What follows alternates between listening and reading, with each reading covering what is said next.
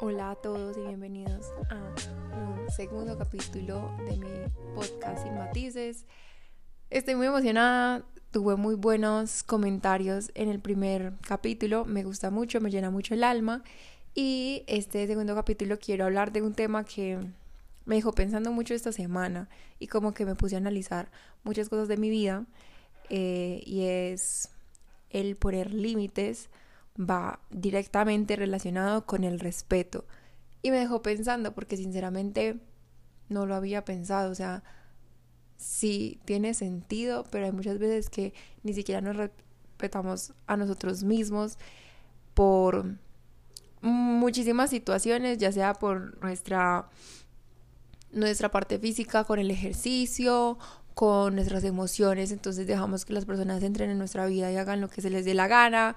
Eh, en nuestra parte mental también nos esforzamos en estudiar, trabajar, hacer 10.000 cosas, pero ni siquiera nos damos un break mental de muchísimas de muchísimas actividades que realizamos al día solamente porque debemos ser productivos, así que me di cuenta que muchas veces eh, no me he puesto límites en todos los aspectos de mi vida, o sea, en la parte emocional, en la parte mental y en la parte física. Y mm, esto también es como un, una advertencia a mí misma.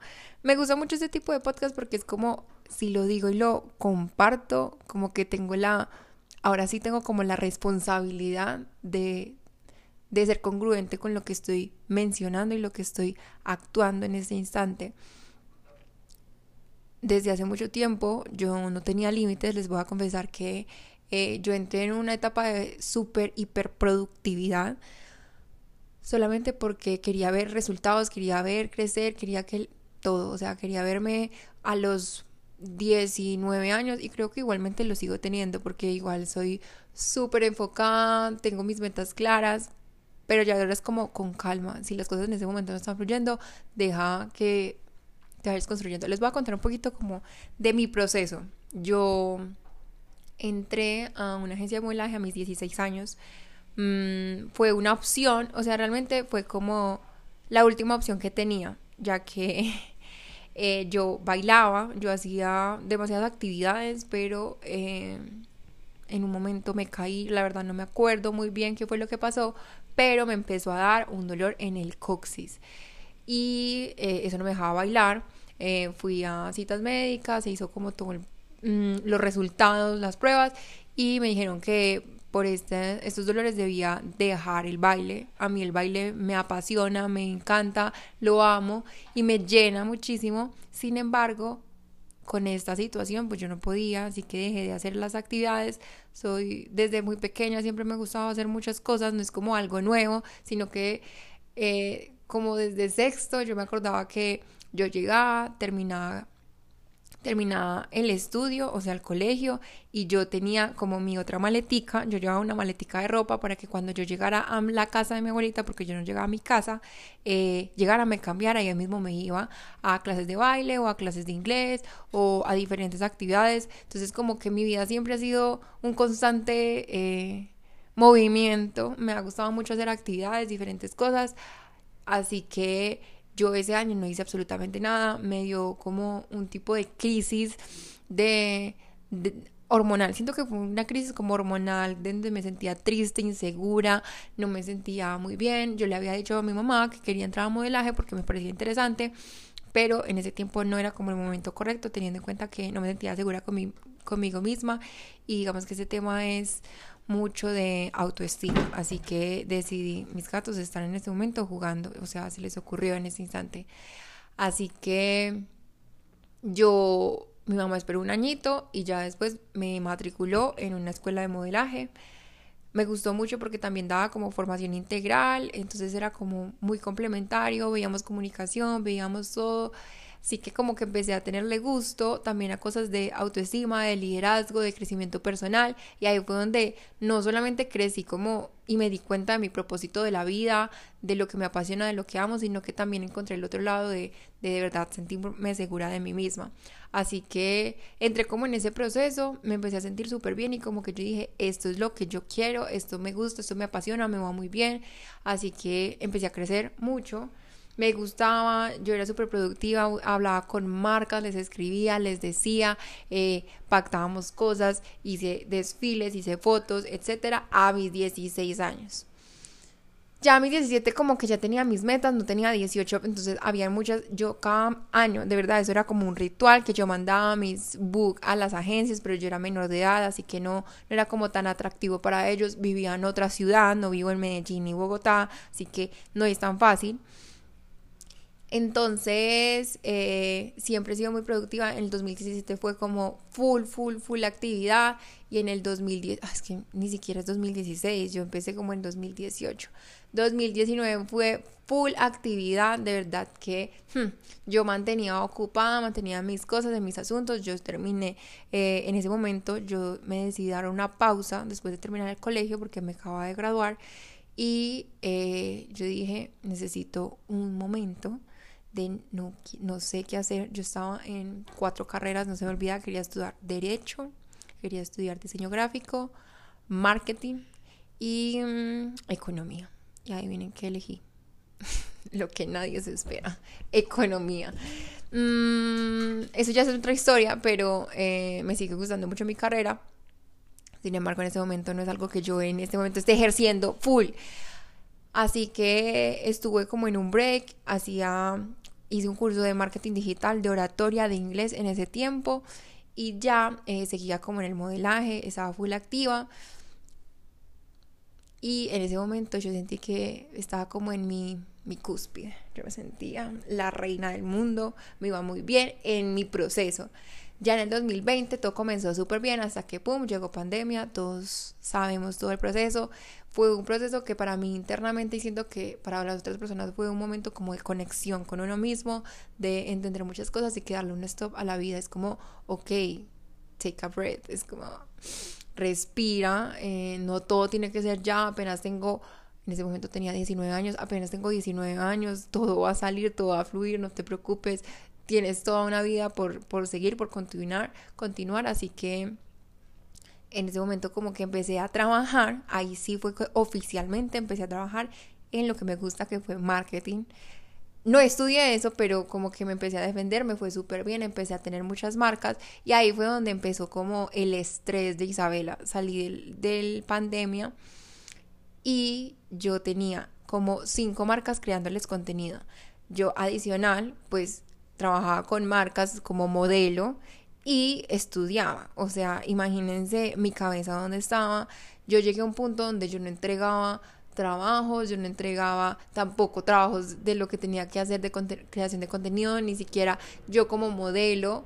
Entonces como que fue un momento donde yo tuve como un burnout que me sentía mamada, llegaba a mi casa y tenía que seguir trabajando y era todo por decisión mía, o sea, ni siquiera mi mamá. Mi mamá era como, cálmate, o sea, ¿por qué estás haciendo todo eso? Y yo era como, no, es que tengo que hacer esto, lo otro. Ya después fue como, no, demasiado, ya basta.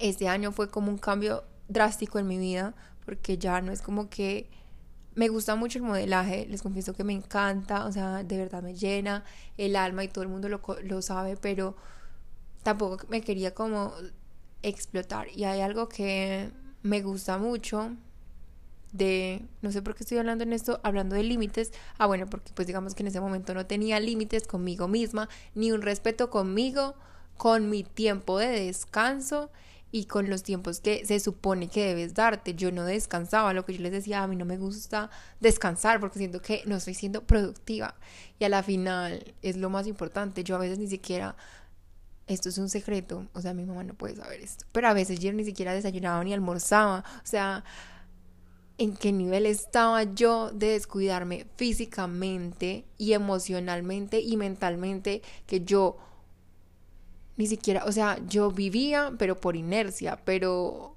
yo solamente pensaba en resultados, en trabajo, en proyectos y nada más. Igualmente quería hacer N proyectos más, como que seguía pensando en hacer más cosas. Y a la final de este año como que me puse a empezar qué es realmente prioridad para mí y qué es lo, lo que realmente necesito yo para crecer. Porque al final podía hacer muchísimas cosas, pero como estás construyéndote a ti, en, tus cosas. Entonces eh, tuve la oportunidad de hacer las prácticas en una agencia de publicidad y esto ha sido un poco complejo porque pues digamos que tengo que cumplir un horario laboral. Entonces yo estoy de 2 a 6 y en la mañana estudio. Así que en dónde queda el modelaje, la creación de contenido, en dónde queda todo eso. Pues se quedó en el vacío porque ya no tenía tiempo, ya tuve que sacrificar muchas cosas eh, y creo que fue más una enseñanza, ¿saben? O sea, no lo tomo como, Dios mío, estoy perdiendo oportunidades. No, o sea, yo dije, quiero enfocarme en esto este año y punto. O sea, quiero de verdad eh, darle y dedicarle tiempo a esto en mi tiempo y si tengo eh, disponibilidad los fines de semana está bien, pero tampoco me quiero exigir y sobreexigir en este tipo de cosas. Adicional, eh, yo también estudio, entonces como que yo sentí que esto me ayudó a bajar un poquito más mis como mi ansiedad de ser súper productiva y enfocarme en realmente lo que yo quería hacer. Eh, ha sido muy constructivo para mí, ha sido un reto también porque me gustaría hacer más cosas. Sin embargo, como les digo, con calma, esto es un aprendizaje de vida, estoy construyéndome en otros, en otros aspectos que no lo había hecho antes. y también eh, es un tema de empezar como a, ser un poquito más comprometida y más responsable. Hay un tema y fue que yo siento que ah, esto es, esto es muy importante lo que voy a decir, pero yo tuve un antes y un después desde que eh, me fui a Estados Unidos. De verdad fue un viaje súper drástico para mí. Puede que la gente no lo vea tanto, pero para mí fue demasiado. Siento que antes era una persona y ahora soy otra.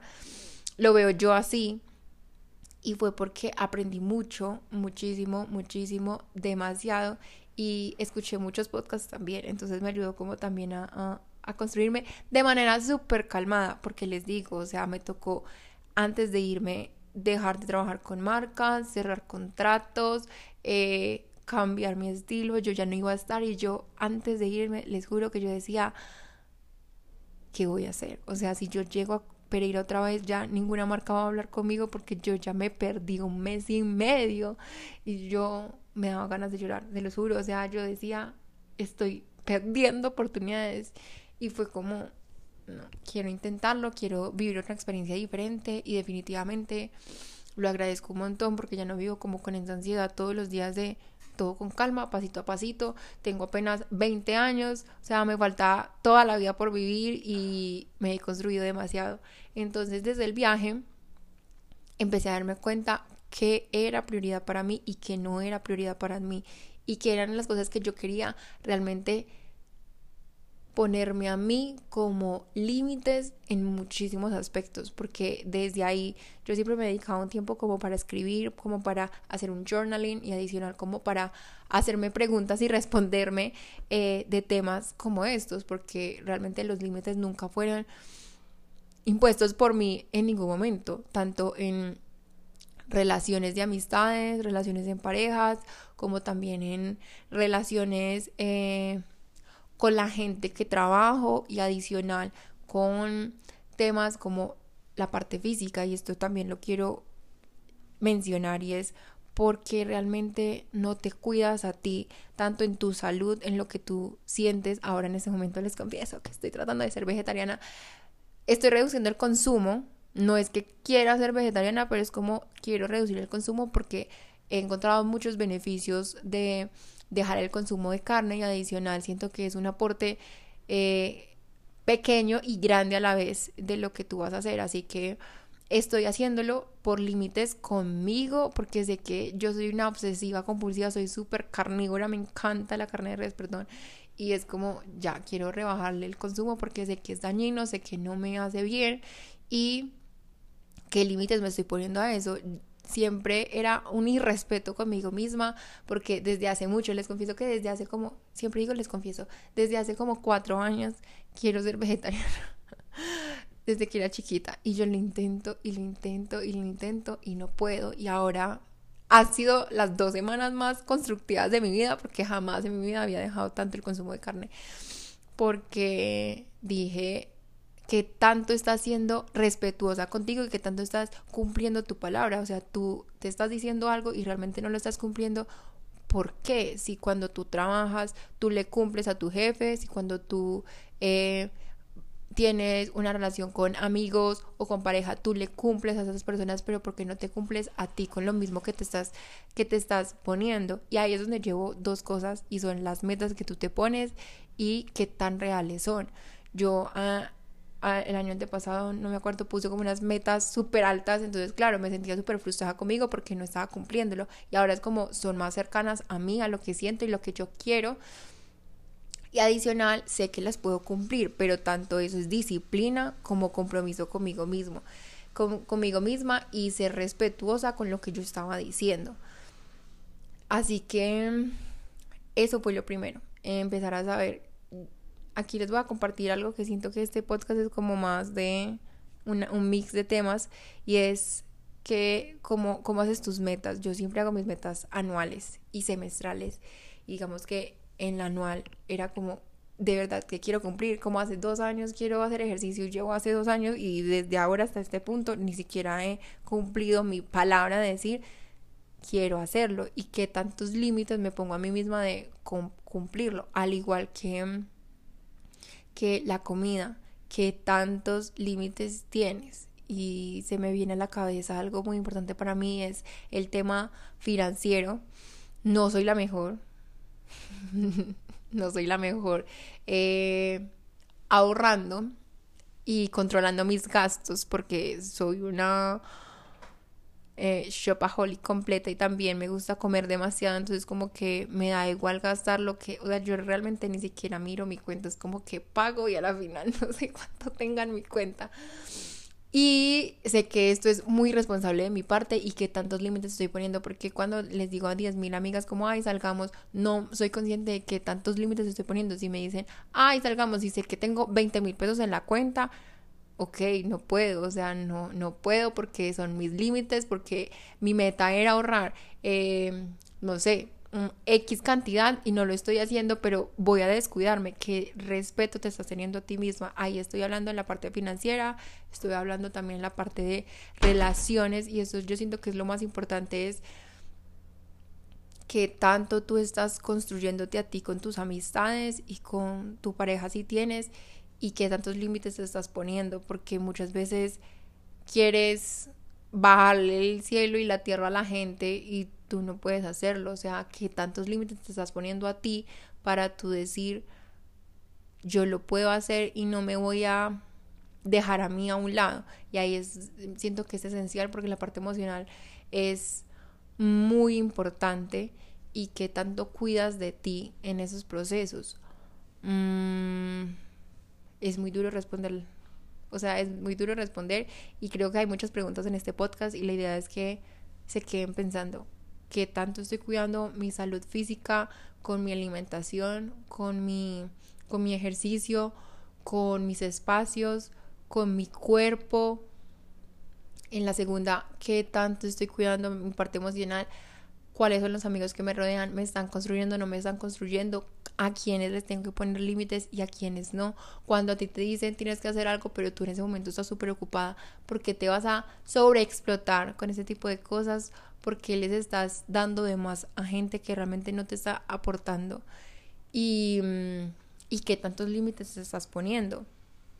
Y en el tercero es de la parte mental es si eres una súper productiva, hiperproductiva como yo, qué tanto estás cuidando de ti, qué tanto estás teniendo espacios de, de tranquilidad y de descanso.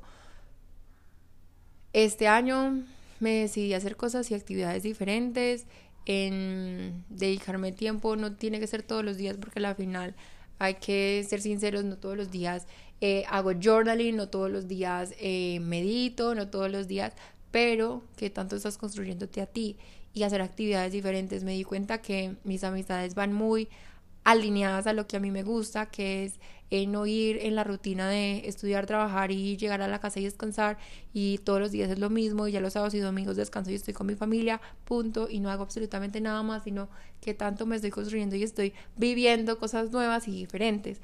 Por ejemplo, yo les dije a mis amigas, quiero una tarde donde podamos pintar con lienzos, hacer algo diferente, como la parte de arte, otro día hagamos yoga, otro día hagamos esto, otro día porque creo que esos espacios te ayudan a salirte de la rutina, a no estar tan cuadriculado y no simplemente enfocarte en estudiar, trabajar y explotar tu parte mental, sino también tener esos espacios de, de, descanso.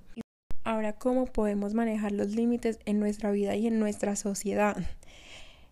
Nosotros casi nunca expresamos nuestra incomodidad, tanto porque nos preocupa qué es lo que nos puedan decir, como porque eh, a veces nos gusta también evadir los problemas. Entonces, como no, no le quiero decir porque no quiero como entrar en conflicto o cosas así, sino que es empezar a poner los límites con nosotros mismos y comunicarlo, ya sea nosotros eh, internamente como no me estoy sintiendo cómoda con esto, él me respondió esto, entonces no me siento cómoda, o tengo que hacer esto del trabajo, entonces la verdad no me siento cómoda porque no es mi proceso, que tanto tenemos que comunicarlo y yo siento que esto es esencial.